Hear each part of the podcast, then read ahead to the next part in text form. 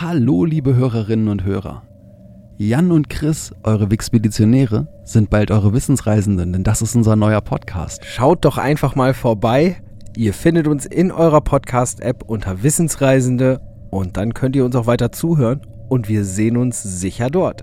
Und jetzt viel Spaß mit der nächsten Folge Wixpedition. Wenn ihr schon immer wissen wolltet, warum Wasser nicht bei 100 Grad gefriert und wie schnell wahnsinnig schnell ist, wenn man dabei rotiert, dann seid ihr hier genau richtig.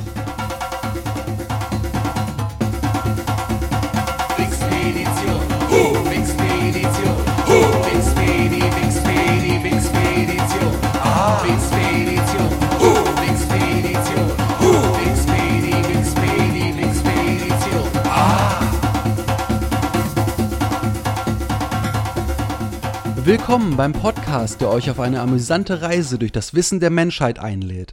Und los geht's schon wieder. In der letzten Folge hatten wir drei spannende Themen für euch. Zunächst ging's nach Berlin ins Café Achteck, dann über Vulkaninseln hin zu Aiolos, einem griechischen Windgott. Und für euch heute bin ich, der Chris, wieder hier in unserem Heimstudio, wohingegen für euch Der Jan im Außenstudio der Wixpedition sitzt. Ganz genau. Und da ihr meine Stimme heute zuerst gehört habt, wisst ihr auch, dass der Jan heute der Erste ist, der euch eine Geschichte erzählt. Und wie er von Aiolos dorthin gekommen ist, das berichtet er ganz einfach selbst. Ja, in der heutigen Wixpedition komme ich als erstes zu einem Mann, dessen Name uns allen geläufig ist, zumindest sein Nachname. Er ist Teil jeder Nachrichtensendung, die wir beobachten, und es ist keiner der, der omnipräsenten Nachrichtensprecher. Ähm, von Aiolos bin ich über den Begriff Malta in der Wikipedia zu Grad Celsius gekommen. Und darum beschäftigen wir uns heute als erstes mal mit dem Kollegen Anders Celsius. Das ist spannend. Anders Celsius, wahrscheinlich weißt du, ne, was er so in seinem Leben grundsätzlich gemacht hat, aber der hat ja noch mehr gemacht als eine Temperaturskala. Anders Celsius ist am 7.12.1701 in Uppsala in Schweden geboren worden, kam aus einer Adelsfamilie, was dementsprechend insbesondere zu der Zeit gleichbedeutend war mit Geld und auch gleichbedeutend war mit Bildung. Er war Astronom, Mathematiker und Physiker. Er hat an der Universität Uppsala studiert und ist dort auch ab 1730 Professor geworden.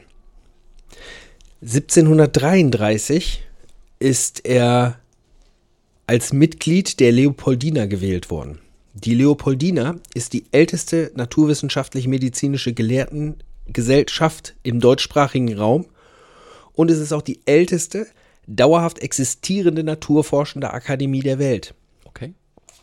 ähm, ansässig in Halle an der Saale, wurde am 14.08.2008 zur Nationalen Akademie der Wissenschaften ernannt, steht unter Schirmherrschaft des Bundespräsidenten und ist unabhängig und dem Gemeinwohl verpflichtet.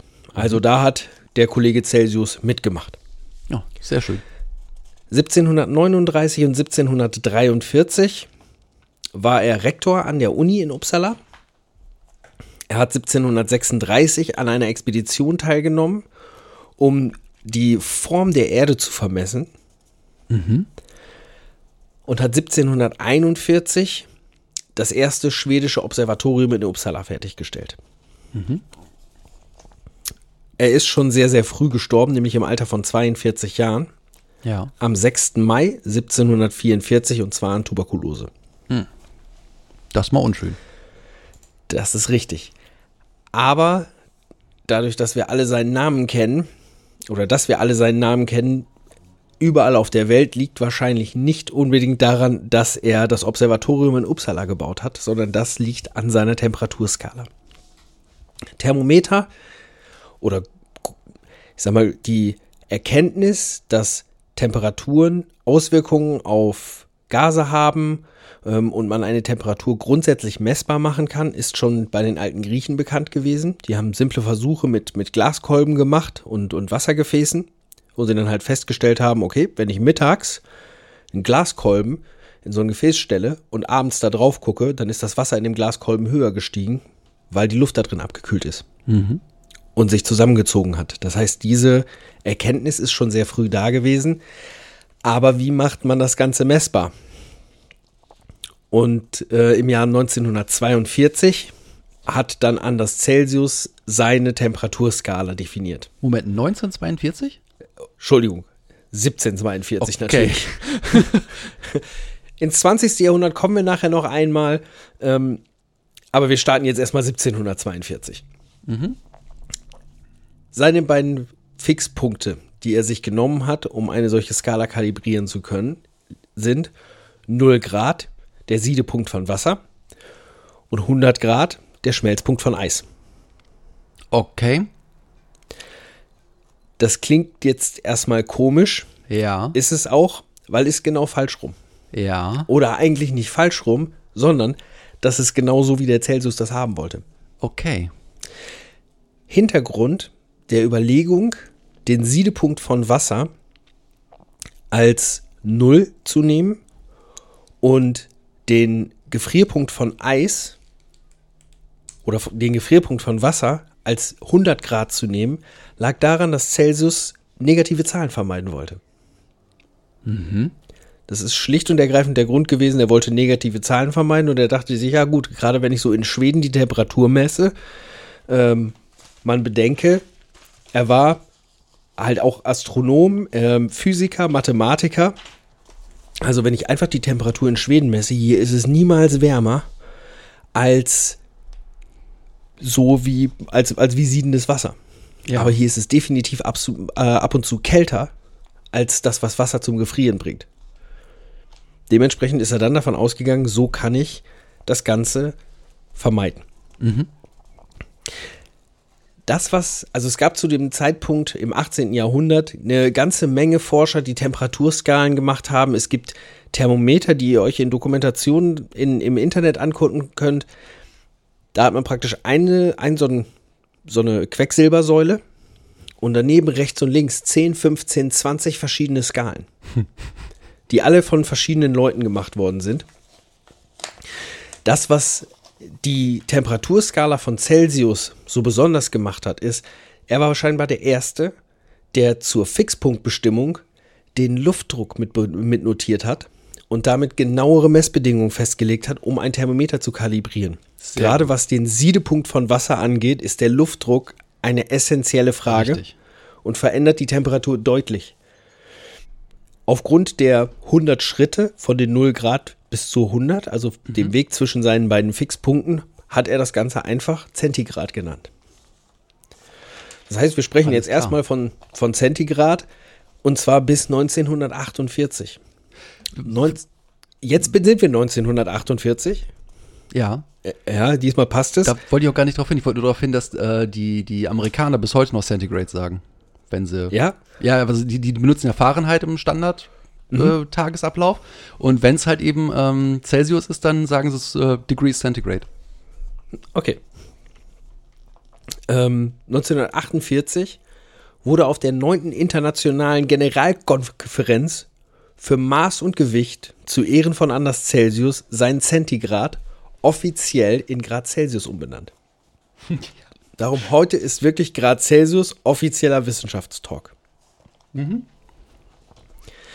Ich habe ja eben schon gesagt, es gab eine Menge verschiedene Temperaturskalen.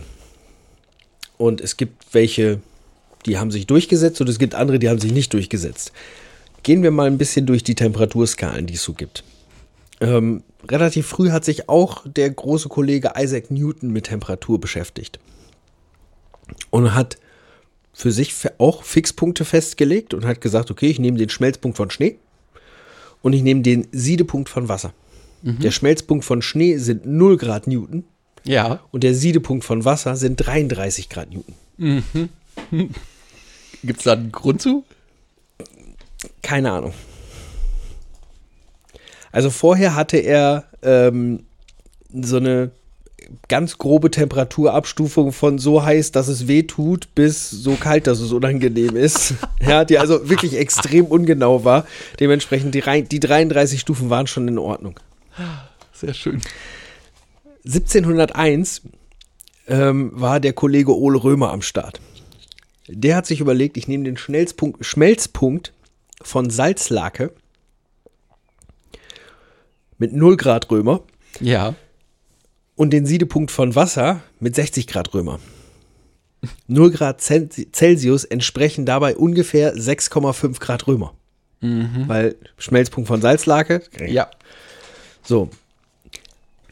Und dann ist eins ganz interessant, was ich, wie ich fand. Und zwar Römer, der gute Ole Römer, der 1701 sich das überlegt hat, bekam 1708 Besuch von einem jungen Kollegen mit dem freundlichen Namen Daniel Gabriel Fahrenheit. Ah. Ja, und der fand die Idee, diese zwei Fixpunkte, also der Römer hatte ja auch diese zwei Fixpunkte, kam direkt nach Newton. Ähm, und der fand halt diese Idee, zwei Fixpunkte zu haben, ähm, absolut genial und hat gesagt, also das, diese, diese Grundidee werde ich weiterentwickeln. Und 1714 kam dann halt die große Stunde des Daniel Gabriel Fahrenheit. Der hatte sich überlegt, ich nehme einfach drei Fixpunkte. Das macht das Ganze genauer. Ähm, der Nullpunkt ist die tiefste Temperatur gewesen in der ursprünglichen Definition, die Fahrenheit durch Mischung aus Eis, Wasser und Salz erzeugen konnte. Das war 0 Grad Fahrenheit. Der zweite festgelegte Punkt für ihn war der Gefrierpunkt von reinem Wasser, den er festgelegt hat mit 32 Grad Fahrenheit. Ja. Korrigier mich, weil du kennst ja das Fahrenheit-System und hast das schon benutzt. Der dritte festgelegte Punkt in der ursprünglichen Definition laut Fahrenheit war die Körpertemperatur eines Menschen mit 96 Grad Fahrenheit. Ja. Das, die Skala nach Fahrenheit wird auch heute eben, hast du ja schon gesagt, in den USA immer noch genutzt. Und ist, glaube ich, einfach der Standard. Auch in Nachrichten ist es einfach der komplette Absolut. Absolut. Standard. Ja.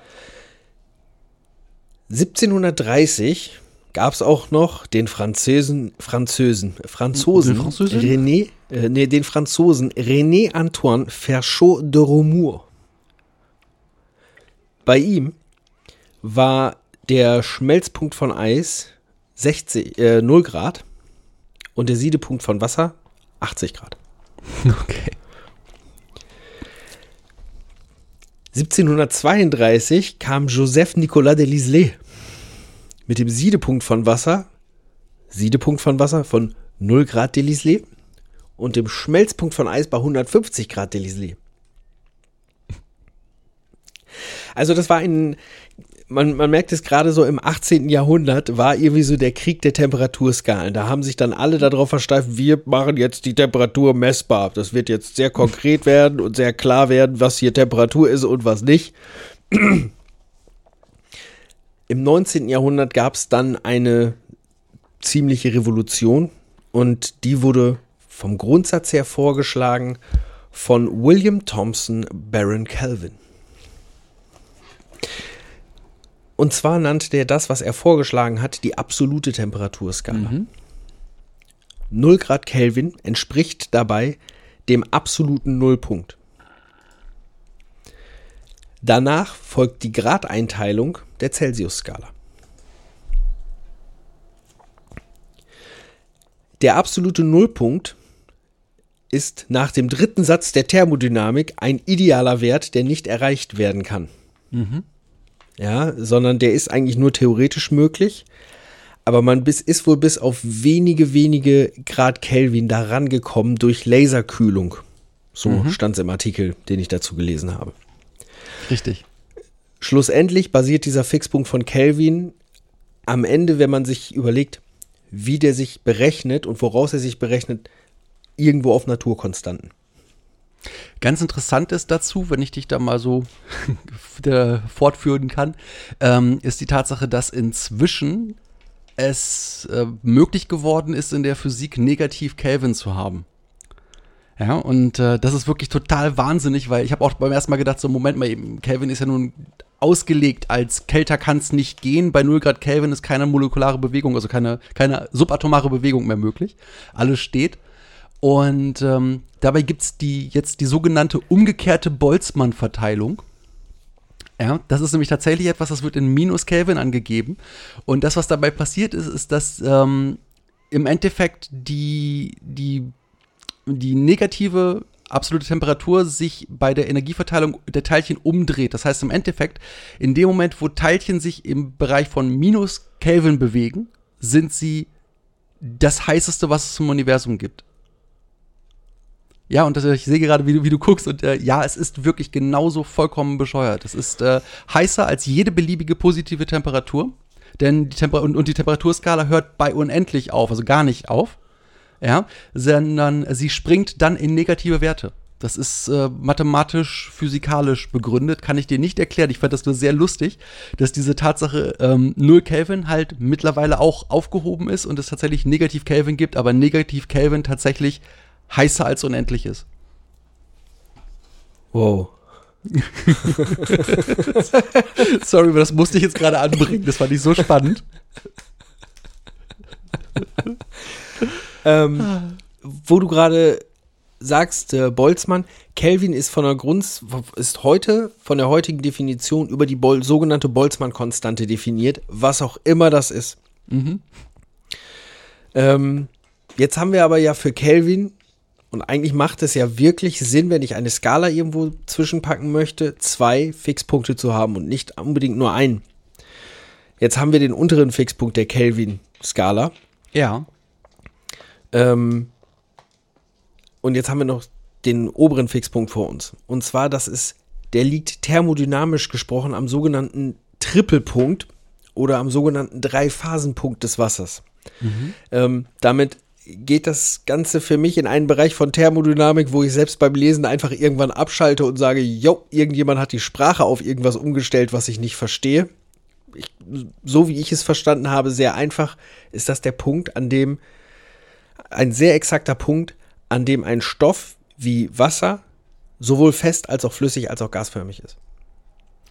Interessant dazu ist die Frage, bezieht sich das direkt auf Wasser? Also sprich, äh, ist es ein Stoff wie, wie zum Beispiel Ja. Wasser? Also jeder Stoff wird Ja. dann, das ist quasi eine, eine Unendlichkeitskonstante dann. Nein, Da, nein, wo- nein, nein. Das ist die, die, es gilt für die Kelvin, der Trippelpunkt, der als oberer Fixpunkt für die Kelvin-Skala genommen wird, ist der Trippel, ist der Trippelpunkt von Wasser. Okay. Ganz explizit. Also andere Flüssigkeiten haben dann andere Punkte oder andere Stoffe. Alles klar. Und es Das geht um, um. Wasser. Ja, der Nullpunkt der Grad-Celsius-Skala liegt ziemlich exakt 0,01 Grad unter diesem Trippelpunkt. Okay. Ja, warum auch immer, man kann auch dann, wenn man jetzt absolut reines Wasser nimmt und die genau vorgegebenen Bedingungen, kann man auch eben sagen, ja, äh, das Wasser siedet bei 99,73245,732 Grad. Aber das geht dann zu weit. Das ist, wie gesagt, das geht zu sehr in Thermodynamik. Irgendwann beim, immer beim Weiterlesen, ähm, also nach dem Trippelpunkt des Wassers, habe ich dann aufgegeben, das, was da noch verlinkt war, weiterzulesen, weil ich einfach nur gedacht habe, ja, ich, ich stimme euch zu, ihr habt bestimmt recht und ich weiß nicht, worum es geht. Ich stimme dir da auch zu. Ich bin auch ganz äh, sicher, dass, um da tiefer reinzugehen, wir jemanden brauchen würden, der sich da richtig mit auskennt und Spaß dran hat und uns das erklären das möchte. aus. Auf jeden Fall hat der Anders, Anders Celsius sich da ähm, was ziemlich Cleveres einfallen lassen. Und darum sprechen wir auch ständig seinen Namen aus oder hören ihn zumindest ständig. Sehr, sehr schön. Ich habe da tatsächlich noch ein, noch ein kleines Ding, wenn du da jetzt gerade so zum Ende kommst. Ähm, das hatte mich nicht mehr interessiert und das habe ich in der Zwischenzeit mal angeschaut. Und zwar, bei wie viel Grad Wasser auf Mount Everest, also quasi der höchste Punkt, wo du ohne, ohne Flugzeug hinkommen kannst, wo du tatsächlich deinen Kocher ausstellen könntest und Wasser kochst. Was glaubst du, der Siedepunkt von Wasser auf Mount Everest liegt? Keine Ahnung. Keine Bei Ahnung. 70 Grad. Das sind tatsächlich schon 30 Grad weniger. Und dann habe ich Oh dazu Mann. gleich noch zufällig in dem Artikel was gelesen, was ich auch sehr witzig finde, nämlich die Tatsache, das bedeutet, man kann auf dem Mount Everest keine Eier kochen. Ja, weil das Ergebnis immer sein würde, dass das Eigelb gekocht ist und das Eiweiß glibberig bleibt, weil das knapp unter, dem, unter der Temperatur ist, die du brauchst, um Eiweiß zum Stocken zu bringen. Das passiert nämlich erst bei 84,5 Grad. Das heißt, du müsstest einen Druckkochtopf auf den Everest schleppen, um dort gekochte Eier zu essen. Okay. So ja, aber ich dazu. glaube, wenn du auf den Everest gehen willst, dann ähm, Ist gekochte Eier das kleinste Problem. genau. Oder wenn du es unbedingt möchtest, dann schleppst du ein gekochtes Ei auf den Everest. Ich glaube, du schleppst kein gekochtes Ei auf den Everest. Nein, ich glaube, du schleppst nicht mal eine Ameise auf den Everest, wenn du nicht musst. Da bin ich ganz bei dir. Du schleppst nur dich selber auf den Everest. Mhm. Wenn überhaupt, äh, das muss man auch, glaube ich, gar nicht. Eine der Sachen, die man tun kann, aber nicht tun muss. Sehr schön. Danke für, äh, das, für die Tatsache, dass ich jetzt in Sachen Anders Celsius erheblich schlauer bin als vorher. Hm. Schön. So, von da aus bin ich natürlich ganz gemäß unserem Standard äh, über die schönen blauen Links in der Wikipedia weitergewandert. Und zwar bin ich von Anders Celsius als nächstes beim Magnetismus angekommen. Das wäre ja noch relativ einfach zu erklären gewesen, dachte ich mir. Deswegen bin ich von da aus auf den Laser gegangen. Da, beim Magnetismus, wie kommt man von Celsius aus Magnetismus? Weil noch ein letzter Fakt, Anders Celsius war der Erste, der die Helligkeit von Sternen messtechnisch untersucht hat und er hat herausgefunden, dass Polarlichter das Magnetfeld der Erde stören. Sehr schön. Wieder was gelernt. Ähm, auf jeden Fall bin ich von Magnetismus aus auf Laser gekommen und äh, Laser war mir dann auch noch zu profan und deswegen bin ich dann bei dem Wort Magnetar angekommen. Und da dachte ich mir, hm, das hast du noch nicht so Magne häufig was? gehört. Magnetar. Ja, ja, Magnetar ist ein Wort. It's a thing. es gibt sowas tatsächlich. Kann man das an seinen Kühlschrank hängen? ich sag mal so, es würde sich aufgrund einer seiner Eigenschaften fantastisch als Kühlschrankmagnet eignen und alle anderen Eigenschaften würden wiederum sehr dagegen sprechen, es dazu zu benutzen. Und Okay. Äh, dann würde ich einfach sagen, ich erzähle dir mal so ein bisschen, was es so ist. Also grundsätzlich ist ein Magnetar eine Form von Neutronenstern. Ja. Außerdem hat ein Magnetar ein extrem intensives Magnetfeld. Ja, dieses ist nämlich mit 10 hoch 11 bis 10 hoch 12 Tesla etwa tausendmal stärker als das eines üblichen Neutronensterns. Okay, erste Frage. Ähm, um die gleich die Voraussetzungen zu abzufragen, muss ich wissen, was ein Neutronenstern ist? Ja, und ich bin darauf vorbereitet, es nicht nur dir, sondern auch unseren lieben Zuhörern zu erklären, denn ohne Sehr das gut. geht es einfach gar nicht, weil schließ, schlussendlich ist der Magnetar schließlich auch einer. Also, Neutronensterne sind stellare Zombies. Ja, das heißt, äh, es sind waren mal Sterne und sie haben ein Nachleben bekommen. Ja, sie entstehen nämlich nur am Ende eines Sternenlebens, aber nicht jeder Stern hat ein Leben nach dem Tod. Das klappt nämlich nur unter ganz besonderen Bedingungen. Und dabei ist es auch noch so, dass Neutronensterne noch viel, viel, viel normaler sind als Magnetare. Also Magnetare sind wirklich seltene Vorkommnisse. Nichtsdestotrotz ist mal zurück wieder zum Neutronenstern. Wie entsteht so ein Ding? So, um ein Neutronenstern zu werden, muss ein Stern nach dem Ende seines Lebens immer noch eine sehr hohe Kernmasse haben. Ja, so. Diese Kernmasse, die da übrig bleiben muss, muss ungefähr 1,4 bis 3 Mal das Gewicht unserer Sonne im jetzigen Zustand haben. Ja, das ist also recht schwer. So. Interessanterweise muss das aber auch genau in diesem Bereich zwischen 1,4 und 3 Sonnenmaßen bleiben, denn bei mehr Masse entsteht kein Neutronenstern, sondern ein schwarzes Loch. Bei weniger Masse entsteht auch kein Neutronenstern, sondern ein weißer Zwerg. Ja, so. Wenn jetzt diese, diese Geschichte mit der Masse gegeben ist, dann erleben wir jetzt also diesen kleinen neugeborenen Neutronenstern. So. Nachdem die Sonne sich in einen Neutronen, Neutronenstern verwandelt oder umgewandelt hat, hat diese Ex-Sonne hinterher nur noch rund 20 Kilometer Durchmesser. Ja, wenn man überlegt, wie groß so eine Sonne ist, ist das also sehr, sehr, sehr klein. Das sorgt dafür, dass die Dichte dieses neuen Dinges extrem ist. Ja, die ist so extrem, dass die Dichte vergleichbar ist mit der Dichte eines Atomkerns. Das klingt jetzt zunächst erstmal wieder ganz far out und man denkt so, äh, woher soll ich denn die Dichte eines Atomkerns irgendwie wissen und wie soll ich mir das vorstellen? Das kann man sich ganz gut vorstellen. Nämlich, wir haben alle in der Schule mal das Atommodell gelernt. Das kennt man ja auch so, da hat man in der Mitte halt immer so, eine, so, ein- so einen Klumpen aus Kugeln, die alle ganz fest aneinander sind und dann hast du so Kreise drumherum und auf den Kreisen hast du immer Elektronen, die da drumherum gehen. So.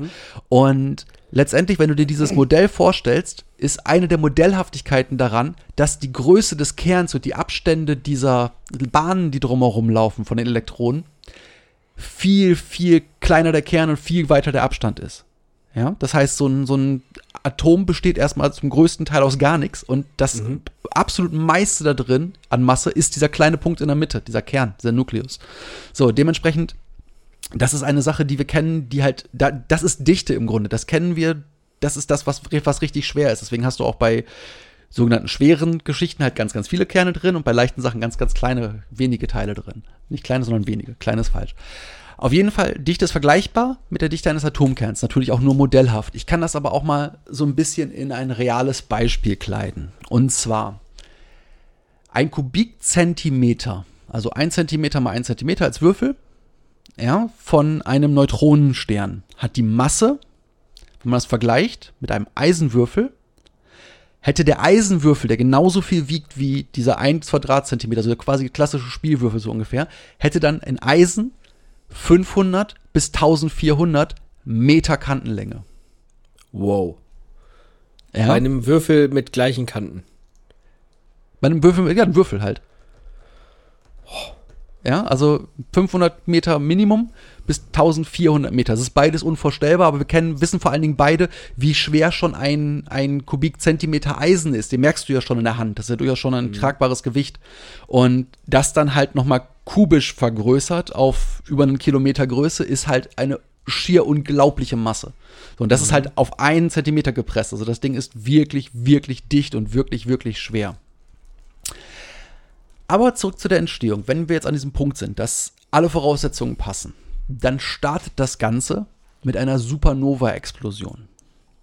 So, diese Supernova-Explosion, die wir dort haben, ist sogar wieder ein Spezialfall, so wie der Neutronenstern ein seltener Spezialfall ist. Nämlich, es handelt sich dabei um eine Kernkollaps-Supernova.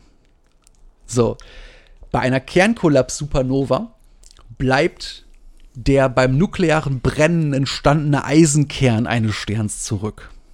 Ja? So, das ist, ähm, der, der Stern an sich ist ja eine, ein riesiger Fusionsreaktor, der verbrennt Wasserstoff oder fusioniert Wasserstoff zu Helium. So, und unter anderem werden dabei auch schwere Moleküle ähm, letztendlich hergestellt und unter anderem ist, ähm, nicht Moleküle, Atome sind es ja, schwere Atome, dementsprechend ähm, eins davon ist eben auch Eisen. Und das komplette Eisen, was wir auf der Erde haben, ist auch mal in einem Stern entstanden. Das passiert sonst nämlich gar nicht. Auf jeden Fall, wenn jetzt also kein Wasserstoff zur Umwandlung in Helium mehr vorhanden ist in dem Ding, dann wird der Stern instabil. So, das Ganze hat auch einen Grund natürlich, warum das so ist, denn er kann seiner eigenen Gravitation keinen Strahlungsdruck mehr entgegensetzen. Das heißt, so ein Stern ist auch ein in sich geschlossenes System. Klar, der muss ja in irgendeiner Form existieren. Da das Ding aus Gas besteht, würde man zunächst ja denken, das Ding ist flüchtig, das wird das ganze Gas ja verlieren.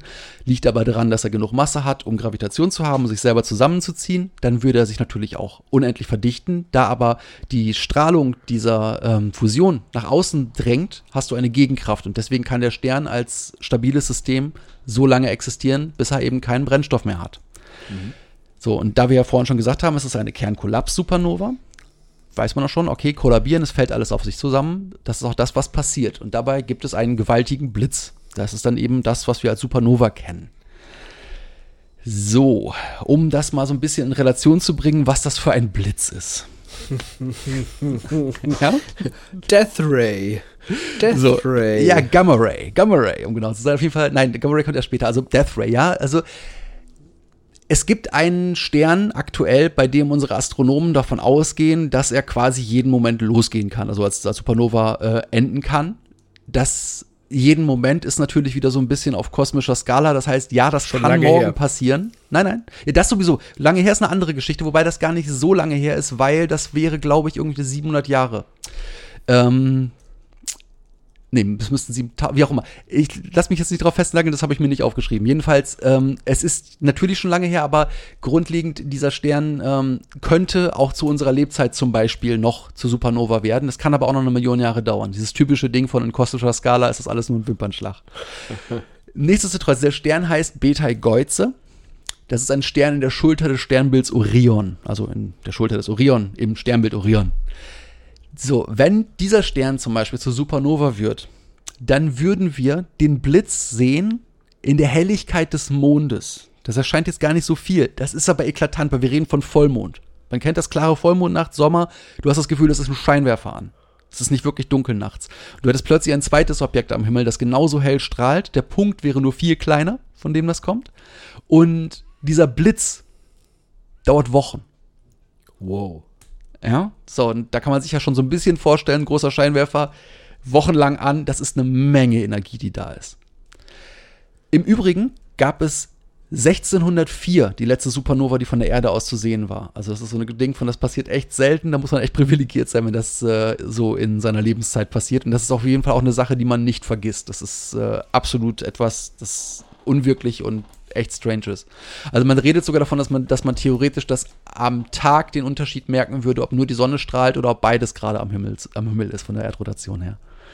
Kann man sich so gar nicht vorstellen. Jedenfalls äh, sind wir eigentlich immer noch in der Entstehung von unserem Neutronenstern. Wir haben jetzt diese Implosion. So, und die Materie dieses Sterns wird jetzt bei dieser Implosion, anders kann man es gar nicht beschreiben, lächerlich stark komprimiert. Das ist unglaublich, was da passiert. Und diese Masse verwandelt sich in dem Moment in Neutronen. So, man kann sich dieser, diesen entstandenen Neutronenstern hinterher vorstellen, wiederum, wie einen gigantischen Atomkern. Von der Größe von Hamburg. Kreisballförmig. ja.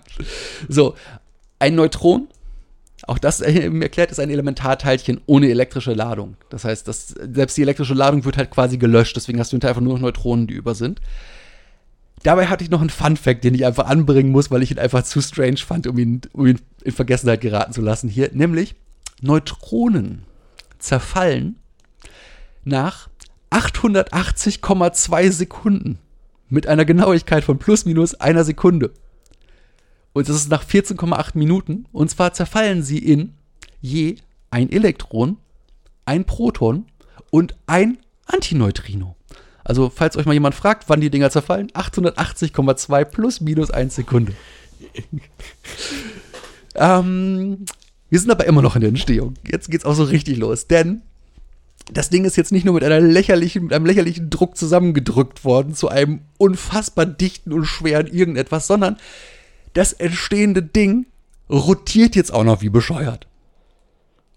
Jetzt fragt man sich, warum? Warum, warum soll das Ding jetzt auch noch rotieren? Das ist doch in die Mitte gepresst worden. Äh, das ergibt überhaupt gar keinen Sinn. Woher soll das Ding jetzt anfangen zu rotieren? Der Schuldige daran ist recht schnell gefunden. Es ist nämlich der Pirouetteneffekt. Ich war's nicht. Nein, du bist nicht der Pirouetteneffekt. Vielleicht hast du schon mal eine Pirouette gedreht beim Eiskunstlaufen. Das war, ja, ja, du, die Pirouette kommt direkt vor dem Sturz, wenn ich Eiskunstlaufen bin. Du, da bist du aber schon ganz schön gut, wenn du sie ausgeführt kriegst, bevor du stürzt. Ähm, jedenfalls, wir kennen alle die, die Pirouette vom Eiskunstlauf, das hat man schon mal gesehen. Das ist, wenn der Eisläufer anfängt, sich zu drehen mit ausgestreckten Armen und dann auf einer Kufe steht und dann die Arme ganz schnell zum Körper zieht und dadurch anfängt, sich wie irre im Kreis zu drehen. Ja? Dieser Effekt ist äh, in der Physik erklärt als die Rotationsgeschwindigkeit steigert sich durch die Verlagerung von Masse in Richtung der Rotationsachse. Also sprich, das ist das, was wir sehen. Der, der nimmt seine Arme rein, dadurch bringt er seine Masse zur Körpermitte, dadurch fängt er schnell an zu drehen. Und wenn wir sehen, wie schnell so ein Eiskunstläufer schon durch, ich nehme nur meine Arme Richtung Körpermitte beschleunigt, kann man sich ungefähr vorstellen, was jetzt passiert, wenn du diese unglaubliche Kompressionsbewegung, diese Tatsache, dass diese gesamte Masse auf so einen winzig kleinen Platz komprimiert wird. Ja? Das heißt, das Ding ist extrem schnell. Wie schnell kommen wir auch noch dahin? Sprich, denn- Neutronensterne sind fantastische Eiskunstläufer. ja, glatte Typen auf jeden Fall, kommen wir aber auch noch hin. Ähm, wie stark diese Rotation letztendlich werden wird, ist hinterher ein Faktor dafür, ob diese Neugeburt, die wir jetzt gerade erleben, ein Magnetar oder ein Pulsar wird. ja, so, der Magnetar ist nämlich langsam. Der Pulsar ist schneller. So, die Rotationsperiode eines Magnetar muss unter einem gewissen Schwellenwert liegen. Dieser Schwellenwert liegt bei 10 Millisekunden Für eine Umdrehung. für eine Umdrehung. Ja, Das, also was die Erde in 24 Stunden macht. macht das Ding in maximal 10 Millisekunden, sonst wird es ein Pulsar. Und das ist die langsame Variante. Ja, das ist der langsame. Der Pulsar ist schneller. Okay. Also Ja. es dreht sich recht schnell. Es dreht sich recht schnell, es ist verdammt schwer. Ähm, und um ein Magnetar zu werden, reichen nicht solche profanen Sachen wie ich hatte vorher die Sonne mit der gewissen, mit dem gewissen Gewicht und das hat alles gut funktioniert und jetzt drehe ich auch noch in der richtigen Geschwindigkeit. Nein, die Sonne, aus der das Ganze entstanden ist, muss zwingend auch noch ein sehr starkes Magnetfeld besessen haben. Ja, sonst funktioniert das Ganze nämlich auch einfach gar nicht. Und das, was dabei rauskommt. Besitzt nicht jede Sonne ein starkes Magnetfeld? Ja, natürlich. Aber es gibt natürlich auch wieder dort Sonnen, die ein noch viel stärkeres Magnetfeld haben. Okay. Ja, also es muss eine besondere Sonne mit einem besonders starken Magnetfeld gewesen sein, um das Ganze wieder zu haben. Wahrscheinlich hat das hinterher auch damit zu tun, wir haben ja vorhin schon gesagt, es muss ja so und so viel Eisenkern haben, dass dieser Eisenkern natürlich wahrscheinlich auch mit dem Magnetismus vorher mal zu tun hatte. Das kann ich wiederum nicht so genau ins Detail bringen. Lasse ich mir aber auch wieder gerne von einem Experten erzählen. Jedenfalls, das resultierende Magnetfeld eines Magnetars ist das stärkste Magnetfeld, das für uns heute bekannt ist. Ja, es ist millionenfach stärker als alle Supermagneten, die wir bis jetzt irgendwie fertigen und auch nur visionieren konnten. Ja, so. Jetzt gibt es noch so was Interessantes bei diesem Magnetar, was er auch wiederum mit dem Pulsar zusammen hat, nämlich ähm, das Ding, es gibt Blitze. Dieses Teil ist charakteristisch dafür, dass es, oder ein Charakteristikum dafür ist, dass es Blitze gibt. Diese Blitze entstehen bei sogenannten Sternenbeben. So, und diese Sternenbeben wiederum haben auch einen ganz interessanten Grund, denn wir wissen ja bereits, das Ding ist wahnsinnig schnell in der Rotation, das Ding ist wahnsinnig schwer und wahnsinnig dicht. Bei einer so dichten Masse haben wir natürlich wiederum in der Physik die Gewissheit, dass diese Masse versucht, als Form die perfekte Kugel anzunehmen. So. Ich habe gerade das Gefühl, das erinnert mich an mich selber auf einer Tanzfläche, weißt du? sehr schwer, sehr schwer, ziemlich dicht und versucht durch Rotation sich selbst in eine Kugel zu verwandeln.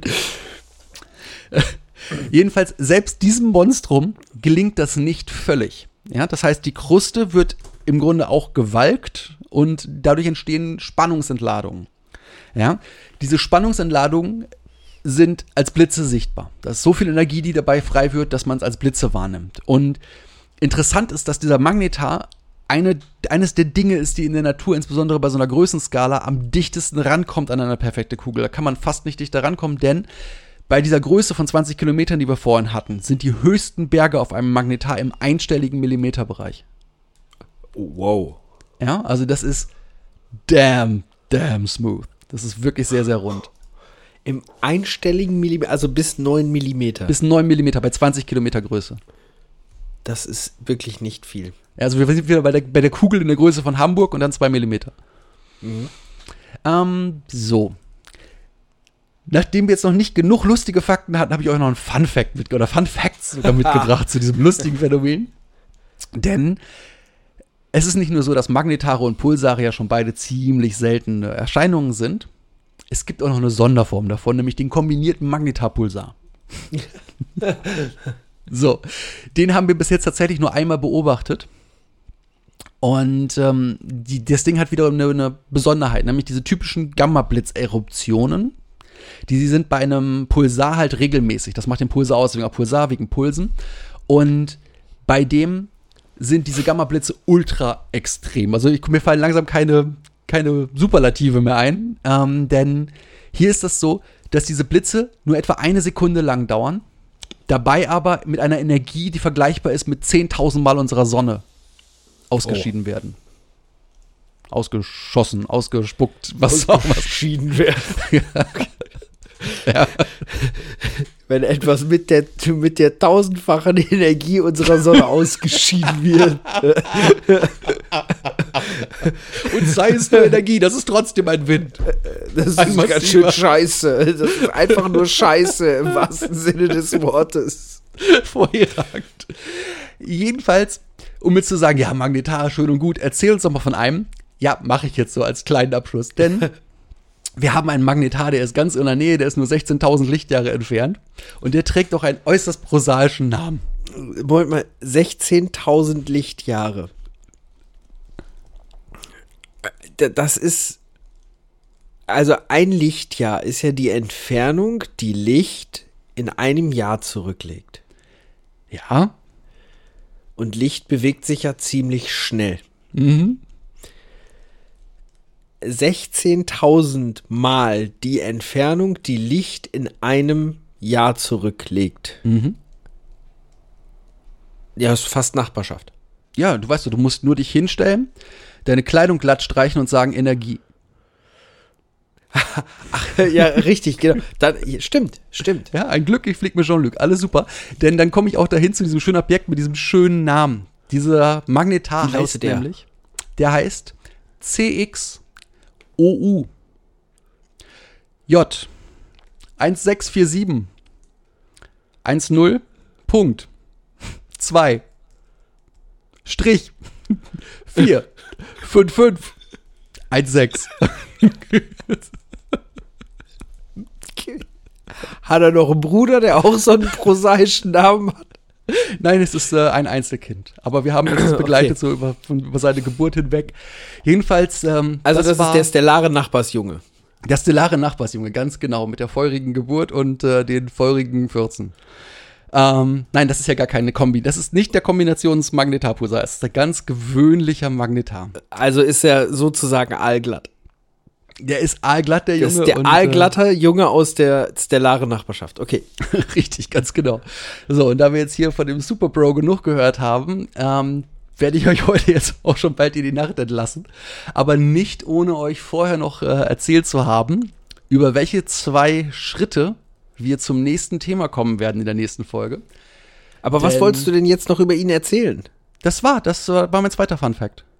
Ach, nur der, der wunderschöne Name. Der wunderschöne Name. Ich fand ihn fantastisch. Ich möchte mich, also ich werde versuchen lassen, mir diesen Namen in meinen Pass eintragen zu lassen als meinen offiziellen neuen Namen. Das ist ja Immer wenn ich mich dann bei der Arbeit am Telefon melde, dann legen die Leute auf, bevor ich gesagt habe, wie ich heiße. Das ist auch super. Ja, wieso? CXO, Jet 1, 6, 4, 7, C, 1, 0, was kann ich für Sie tun? Klingt gut. Gut, auf jeden Fall die nächsten Schritte, die der Jan dann wiederum vornehmen wird vom Magnetar aus, sind nämlich die Tolman-Oppenheimer-Volkow-Grenze Ja, ja. und Robert Oppenheimer. Es wird spannend, es wird energiegeladen, das kann ich euch jetzt schon versprechen. Aber bevor wir da in die nächste Folge eintauchen werden, habt ihr natürlich wie immer die Gelegenheit, uns Feedback dazulassen. Wir würden uns sehr Tut darüber dies freuen. zahlreich. Ja, ganz genau. Wir haben jetzt ja gerade hier unser Jubiläum hinter uns. Wir haben äh, die 50 Abonnenten zusammen. Deswegen schon mal vielen, vielen Dank an euch alle da draußen. Yay! Yay! Ein Hoch auf Menge euch. tobt. Wir erhoben das Glas auf euch. Wir werden immer mehr. immer mehr, immer mehr. auf jeden Fall, ähm, ja, lasst uns mal einen Kommentar da, ist super. Wenn ihr uns den bei Apple Podcasts hinterlasst, dann sind wir auch sogar bereit, den wahnwitzigen Plan zu verfolgen, die Dinger vorzulesen. An dieser Stelle hier genau. Also wenn ihr nicht möchtet, dass es vorgelesen wird, solltet ihr es besser schreiben, sonst tun wir es nämlich auf jeden Fall.